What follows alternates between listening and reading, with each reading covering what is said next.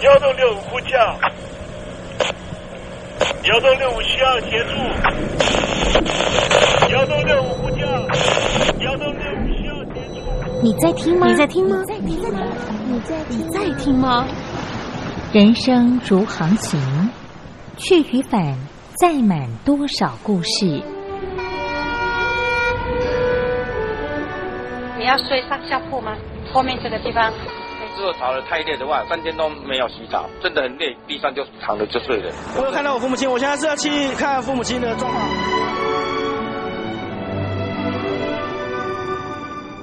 聆听故事湾，让每个故事找到属于自己的码头。我到了那儿以后，我们就往妈妈家去。我一到那边，就感觉我妈妈已经她能够活活下来都不容易，我知道。她没她没跟我讲，我也不敢问，好好苦。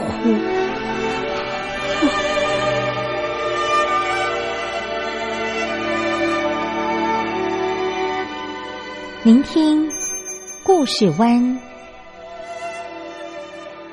聆听故事湾。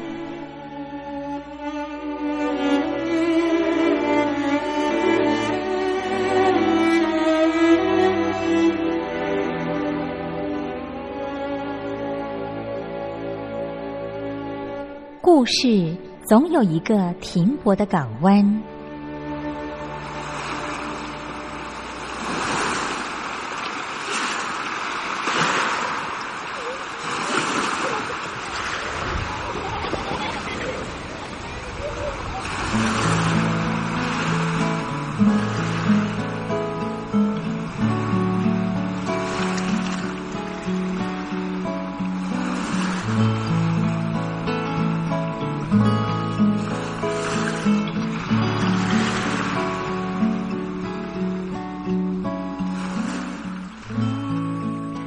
三四五六七七六五四三二一，大陆听众朋友您好，我是您的好朋友东山林，在台北问候您。正在为您进行的栏目就是聆听故事湾，一二三四五六七七六五四三二一，全年无休，每天在空中为您服务。您在每天的凌晨三点十分，或是傍晚的六点十分，都可以在光华之声频道收听到这个栏目。聆听寰宇趋势，不用太多解释，因为聪明的你心中自有诠释。亲爱的听众朋友，我们的节目早晚各一次，听众朋友你可以选择最适宜的时间，和东山林共度这短暂的五十分钟的时光，就在光华之声的频道空中相见。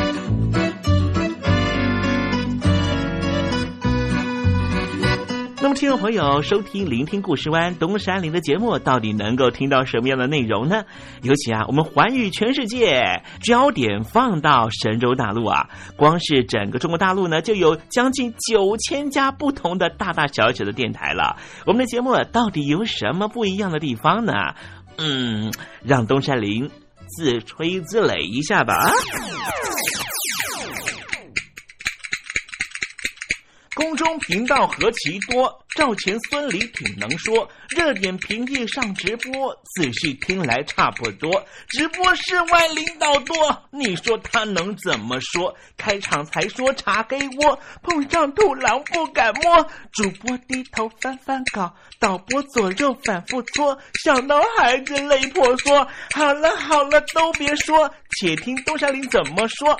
东山林不是红太狼，也不是那喜羊羊，亲亲海上一叶舟，才能自在自在说。客官呐、你拉把椅子随便坐，袒胸露背床上卧，怎么自在怎么做，就当这是自己家，自己家。睁大眼睛 Showtime!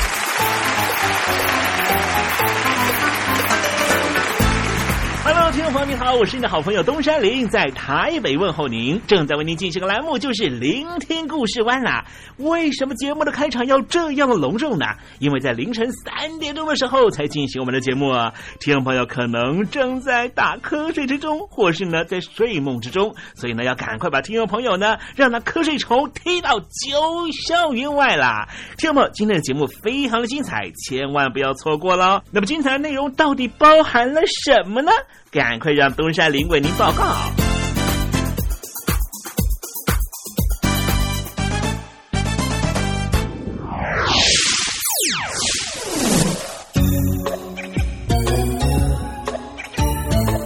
星期二，星期二，猴子肚子饿。最近啊，在中国呢，不断的强调哈，所有的企业啊，还有所有的组织都必须要信党啊，媒体要信党，公司要信党啊，连宗教也得信党啊。其实，在二零一八年的时候啊，中国官方呢就推动了宗教中国化，也开始呢让许多的宗教呢啊变得非常的尴尬。比方说呢，像伊斯兰教啦、基督教啊、佛教这些宗教了啊。那么最近呢，我看到一则消息啊，说北京当局呢把苗头指向了国际知名的净空法师，大举的查禁了相关的书籍哦，就连台湾的正言法师和慧律法师的著作都被销毁啊。很多中国的宗教界人士都说啊，这根本就是法难啊！什么叫做法难呢？我记得在十几年前啊，应该是是不是二零零七还是零八年的时候，那时候阿富汗的这个呃非常激进的伊斯兰教的领袖哈，突然之间颁发了全国的灭佛令，而且辩称呢，破坏的只不过是一堆烂石头而已啊！这其中呢，包含了具有一千五百多年历史。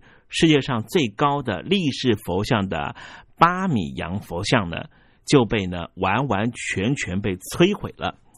而这个佛像呢，是在公元五世纪的时候建成的，也是呢世界上最高的石雕佛。这个被毁坏的佛像，你知道吗？就连我们的唐三藏。都曾经看过了，唐三藏呢，当时呢去西方取经的时候，就取到于这个啊巴米扬这个地方，就在这里呢看到这个大佛像哈，没有想到呢就被一般呢这个集权的政府呢给摧毁了。时至今日，我们来看看北京当局在做的事情，把这些佛书呢全部都销毁。似乎呢做的事情就像呢二零零八年的时候，当时的阿富汗的塔利班政权一样的令人无法理解。我谈到这个塔利班政权呢所毁坏的这个佛像哈啊，前些年呢还被这个从北京过去的一对这个旅行家啊捐钱呢做了部分的修正了哈。啊，这倒是个题外话。不过呢，我在想呢，现在呢，大家如果有宗教信仰的话，哈，其实要多加的注意和小心哦。因为呢，北京官方呢已经进行了啊非常严密的查禁的工作啊。那如果这件事情呢有可能会影响到你的生活的话呢，也请听众朋友呢多加的注意、留意和小心了。好，今今天的时政你懂得的环节里面呢，我们就来谈谈宗教这个话题啊。好，最近呢，东山林跟嘉玲姐正在办一个活动。这个活动呢，当然是希望呢，听众朋友呢来晒一晒哈。哎，你的荷包有没有变少了？大家都说呢，哇，因为这个疫情的关系啊，还有呢这个大烟水的关系啊，大家的啊荷包呢都减少了不少啊。可是，嗯，之前呢，这个领导不是说呢，二零二零年呢，大家都会变有钱吗？会影响小康世界啊？不晓得听众朋友你的想法是什么呢？啊，欢迎您写信到台北邮政一七零零号信箱，跟东山林和嘉玲姐来分享哦。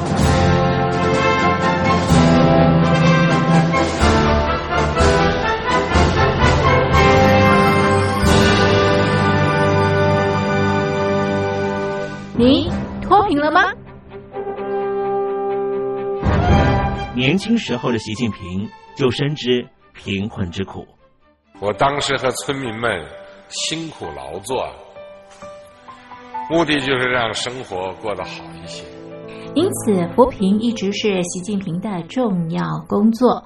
二零一五年，习近平在中央扶贫开发工作会议上做了二零二零大陆全面脱贫的承诺。到二零二零年，我国现行标准下，农村贫困人口实现脱贫，是我们的庄严承诺。一诺千金，全社会要行动起来，进锐出战，精准施策。于是，一场脱贫攻坚战席卷大陆。为了打赢扶贫攻坚战，大陆提出了精准扶贫。世界上大部分采用的扶贫方式，都是将扶贫的钱平均分给贫困者。中国的精准扶贫则完全不同。为了让资金使用更高效，扶贫效果更好，中国根据村子的特点以及每户村民档案记录的不同情况来分配钱，安排不同的扶贫方式。于是，有的村子做起了旅游业，有的村子通过修路大桥，极大的增加了农产品的销量。有些没有工作能力的老人，给他们生活所需资金保障；有些缺乏劳动技能的，给他进行职业培训。中国扶贫就是这样结合村子的特点与个人的情况，以个性化定制为每个贫困户找出脱贫方式。这就是中国扶贫的精准度。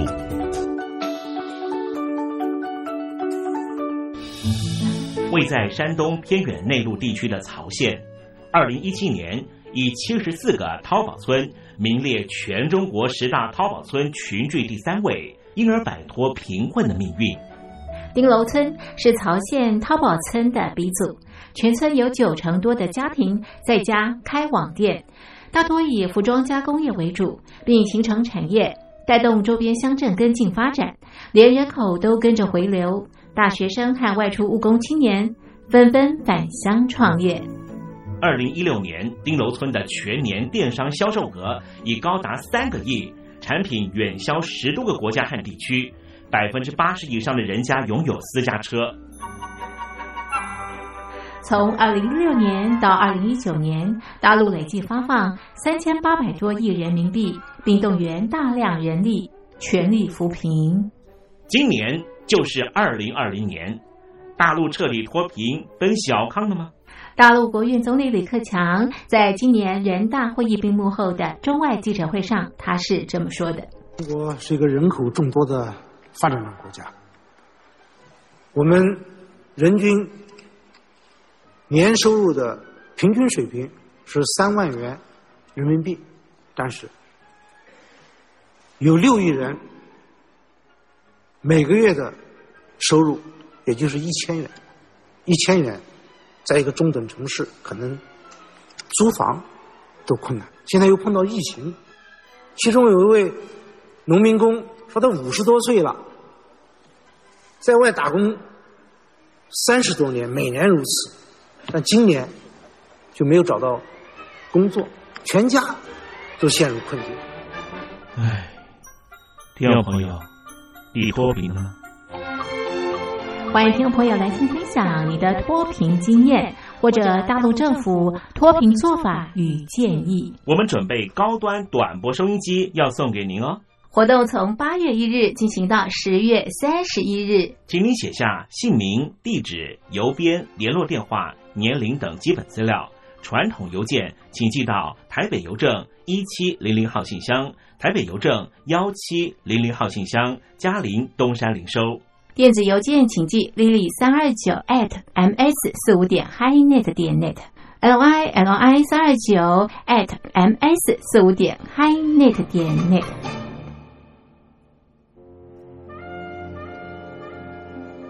你脱贫了吗？大陆全面脱贫了吗？现在，请习近平同志讲话。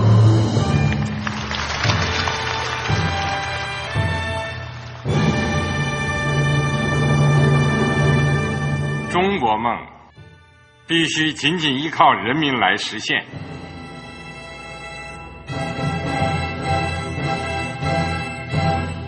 好国民得关心家事、国事、天下事。呃，谢谢发言人。我们注意到啊，现在那个外面有很多关于前中央政治局委员周永康的一些消息和报道。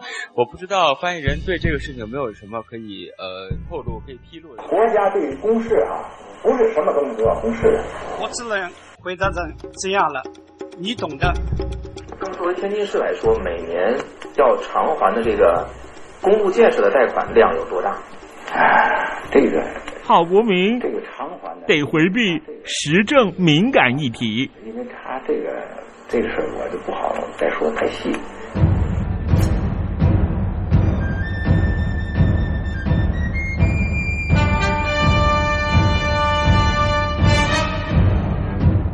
我们要坚持人民当家作主，坚持人民主体地位。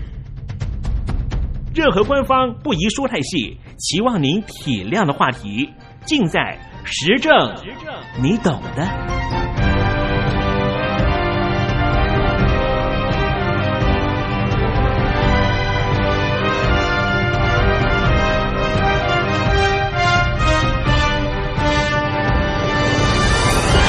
我只能回答这样了，你懂的。那些官方无法为您说太细的事情，就让东山林为您详细的说明白。天婆早上好，晚上好，正在为您进行栏目就是聆听故事湾。此刻为您进行的环节就是时政，你懂的，一同关心焦点话题。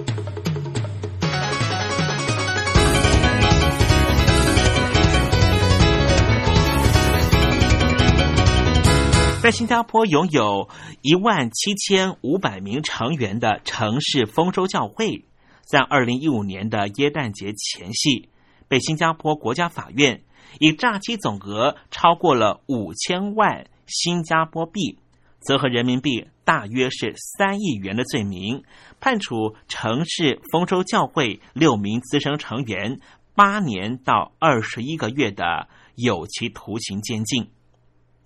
新加坡国家检控官在宣判之前表示，这是新加坡司法史上最大数额的慈善资金遭到滥用的案件。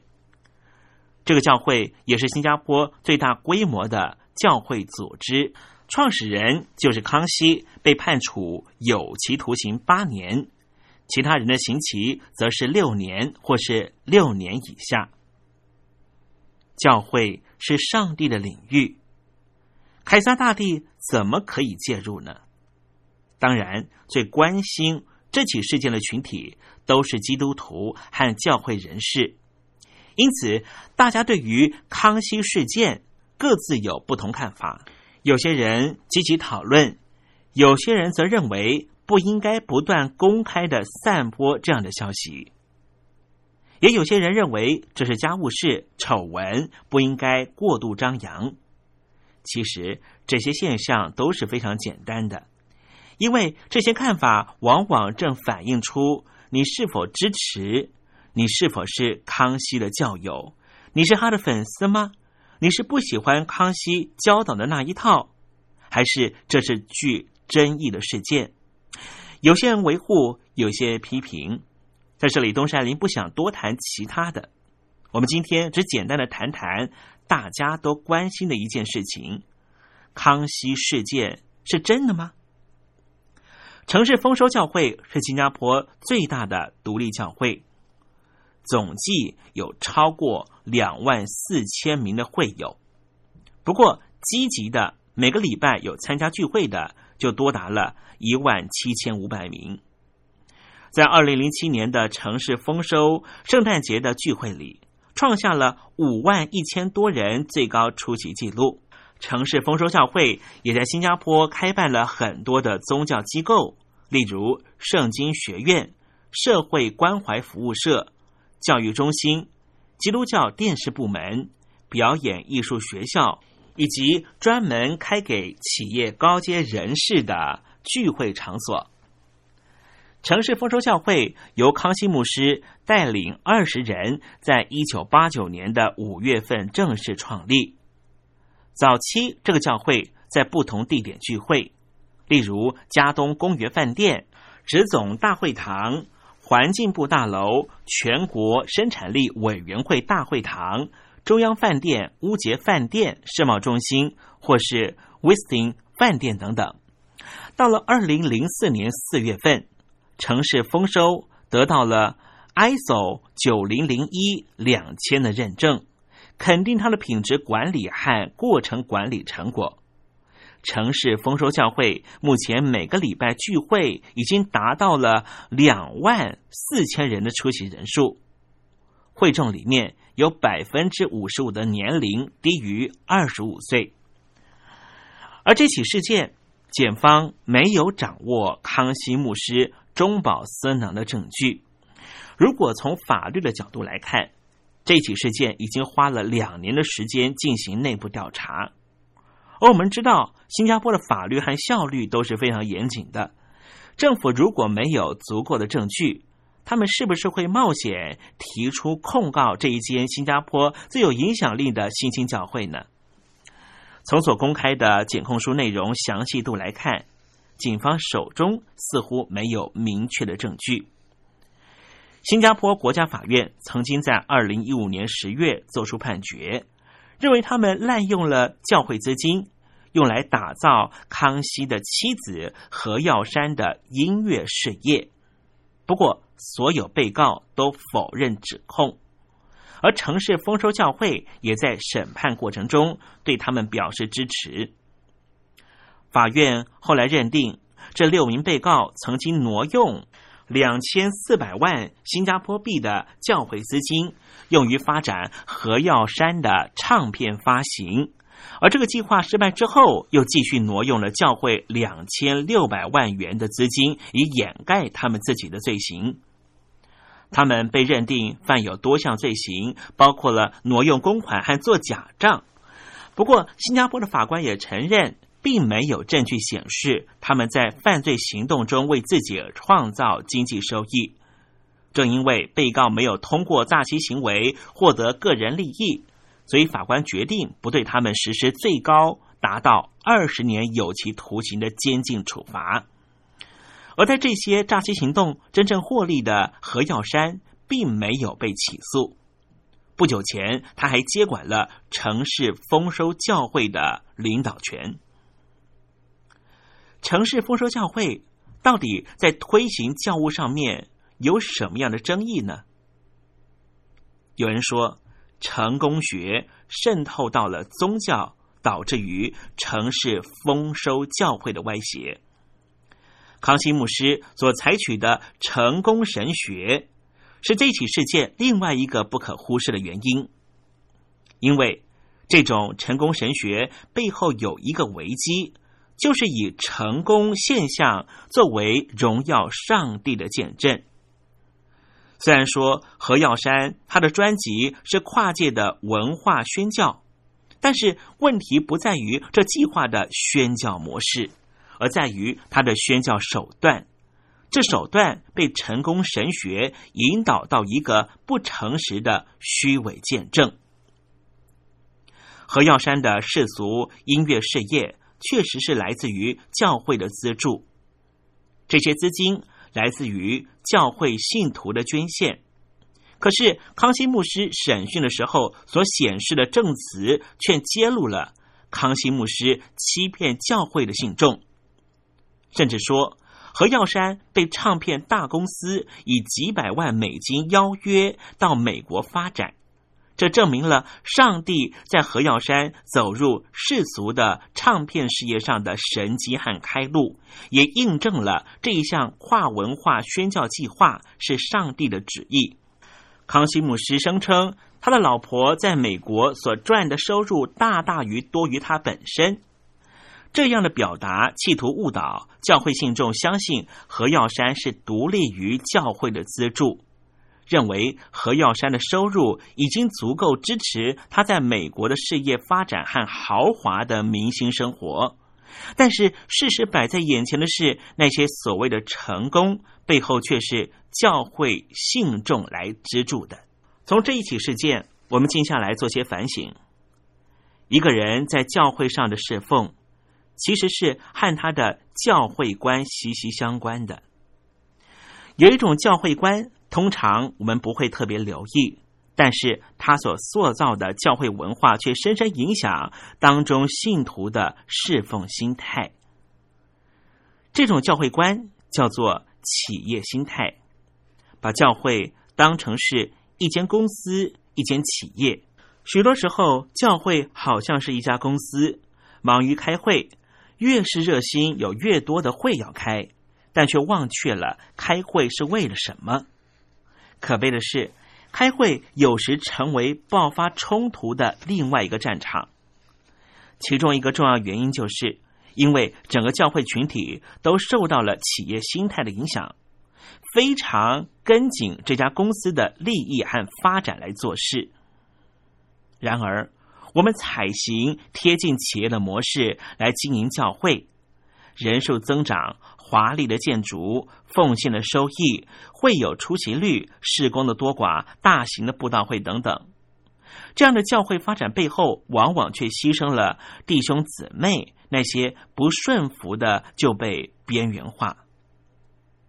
我们过于维护教会自身的利益、得失和所谓的名誉，却忘了教会的存在真正目的是为了他人舍去自己，为他人利益做出付出，让人看见上帝的荣耀。我们会经常计算出付出值不值得，却忘了十字架的恩典是无价的。假如说我们这家公司的大老板耶稣要求我们变卖所有的物业资产分给穷人，然后跟随他，我们当中有哪一间教会的牧师或是执事愿意听从命令呢？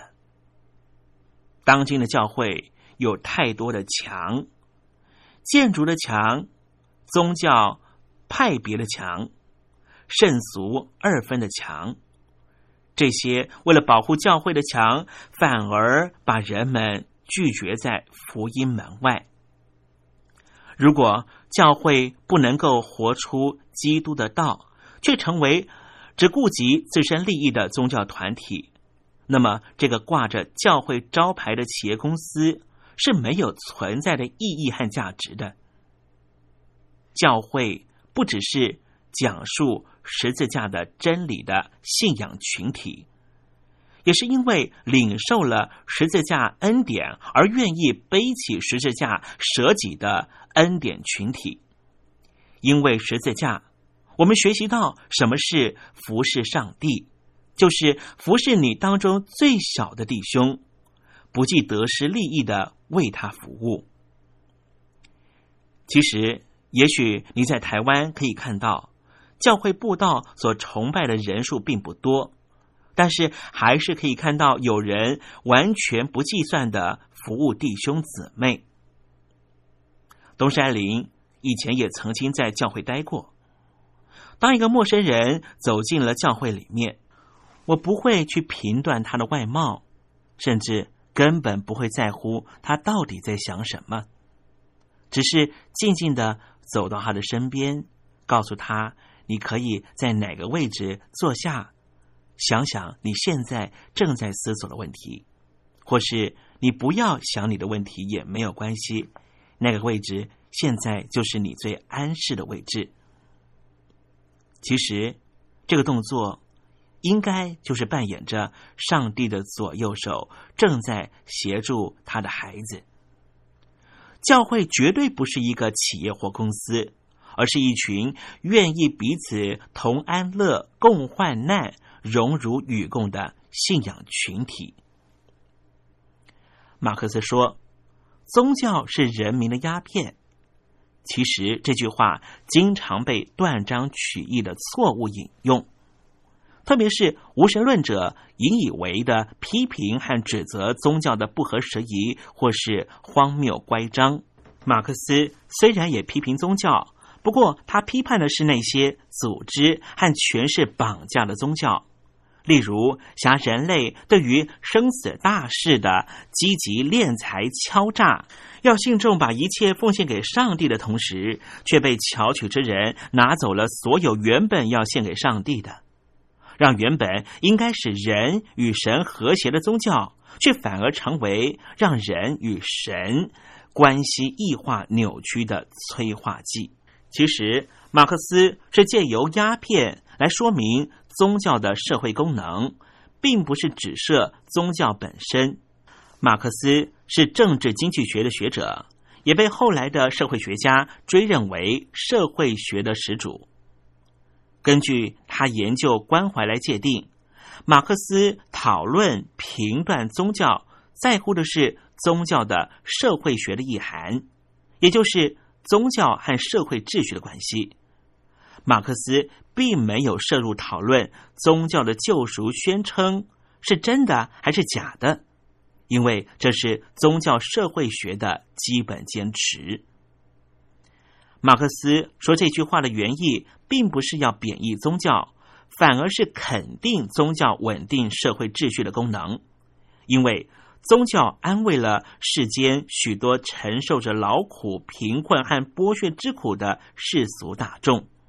使他们能够安于自己的生活现状，不起身推翻社会或是推翻独裁政府，发动革命。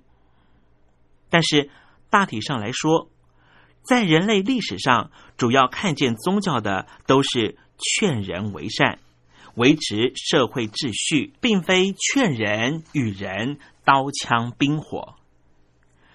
马克思的宗教鸦片说。并不是把鸦片当成毒品来看，而是把鸦片当成药品看待所延伸出的比喻，就如同在安宁照顾时期，医生为癌末病人的身体舒缓开了不少的吗啡。吗啡是毒品也是药品，其实就端视使用者和使用目的有不一样的定义。宗教不也如此吗？如果宗教落入有心人的手里，难保不会成为欺骗老百姓、使其上瘾无法自拔的鸦片。如果是真心的追随上帝和信仰的人，那么宗教将是被压迫生灵的叹息，是无情世界的感情，也是舒缓人在世间所承受的痛苦和伤害之痛的药品。不过无论如何，东山林认为。鸦片说始终是从负面表列的角度切入理解宗教的社会功能。如果能够从正面肯定宗教的社会功能的角度切入来看，我认为宗教是价值观的预防针，心灵的防腐剂。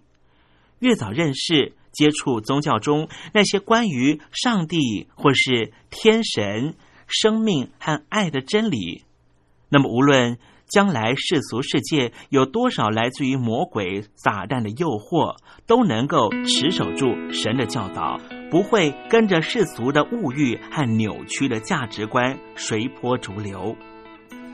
宗教是腐败世代的良心，是防堵错误价值信念的防腐剂，也是抵抗邪恶病毒的预防针。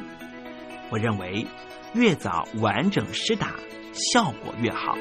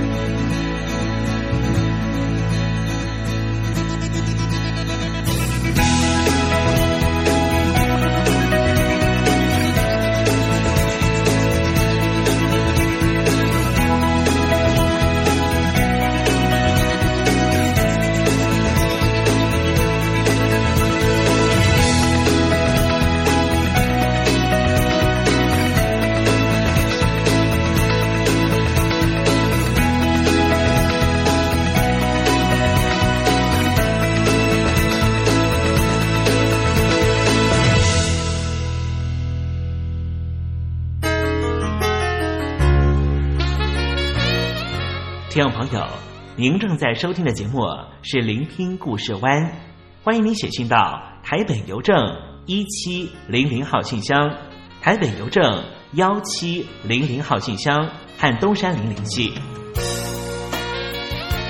东山林就是东边的山里有只麒麟的东山林，东山林等候您的来信哦。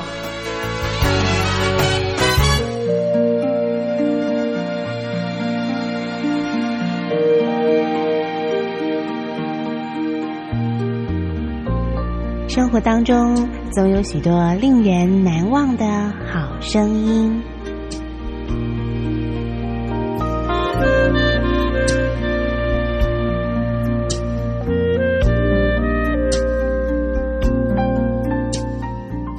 电台真心推荐，只想给你最好听的好声音。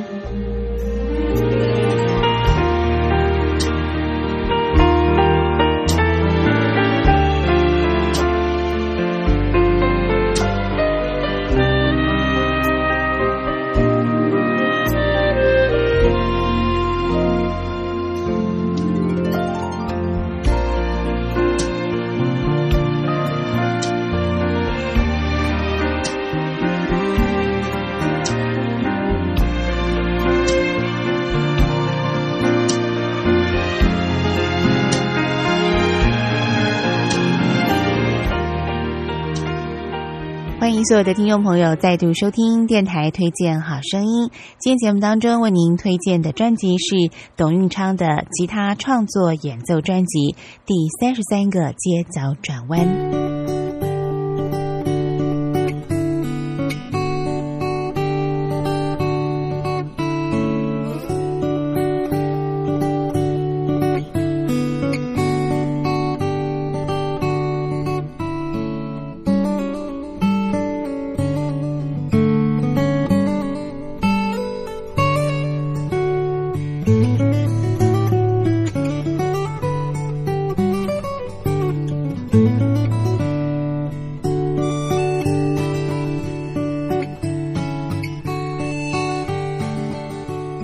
所介绍的吉他演奏创作者呢是非常有名的董运昌老师啊。那他的专辑呢常常获得金曲奖的青睐。那么这一张呢同样也是得奖专辑。这张第三十三个街角转弯呢，主要是以旅行作为他音乐创作的概念哦。您现在所收听的曲子呢，就是专辑当中的第一首曲子《左岸印象》，描写的就是著名的巴黎塞纳河岸的风光。那么现在呢，就邀请所有听众朋友继续跟着我们董运昌老师呢，一块陶醉在巴黎的左岸风光里。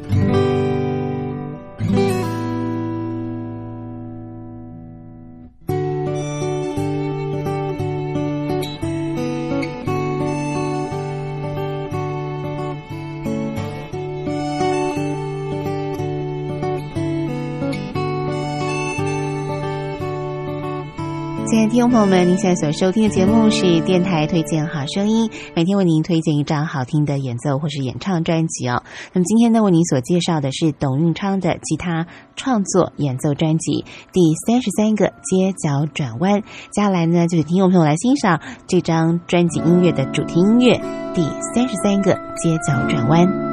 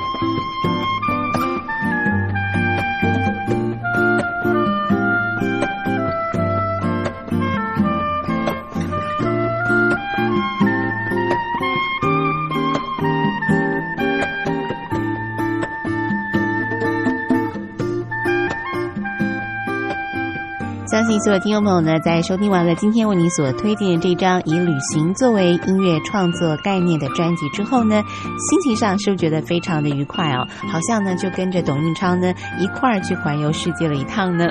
好，今天节目呢就为您进行到这了，别忘了我们下次同一时间空中再会，拜拜。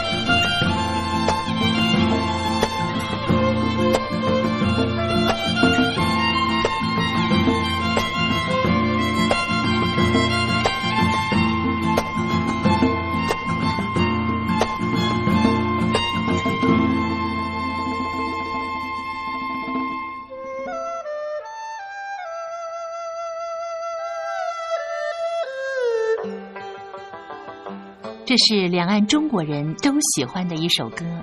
小城故事多，充满喜和乐。如果主持人播错了速度。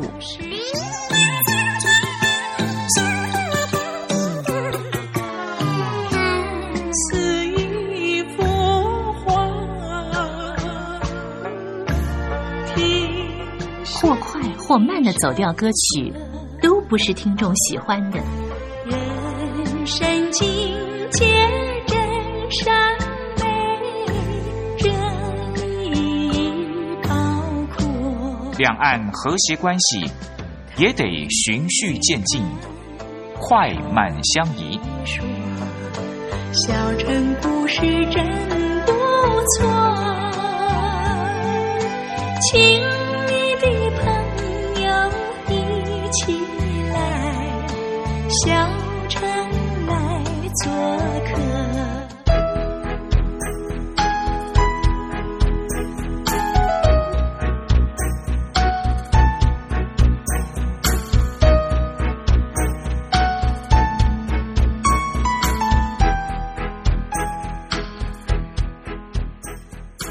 活中少不了知性的真，生活中少不了理性的善，生活中也少不了感性的美。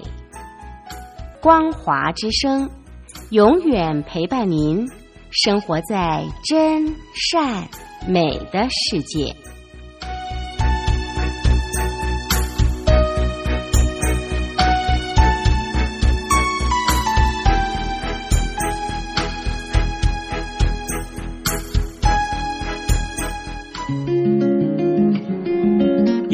青青着地垂，杨花漫漫搅天飞。柳条折尺花飞尽，借问行人归不归？听众朋友，这首出自于隋朝的送别诗，作者是什么人已经没法考据了。但是诗句里面借由折下柳条送给友人的情节描绘，也确实传达出对朋友那份恋恋不舍的情谊。节目接近尾声了，要跟听众朋友说再见了。东山林不奢望明天和你在空中相会，只期望听众朋友明日一切平安喜乐。再见了。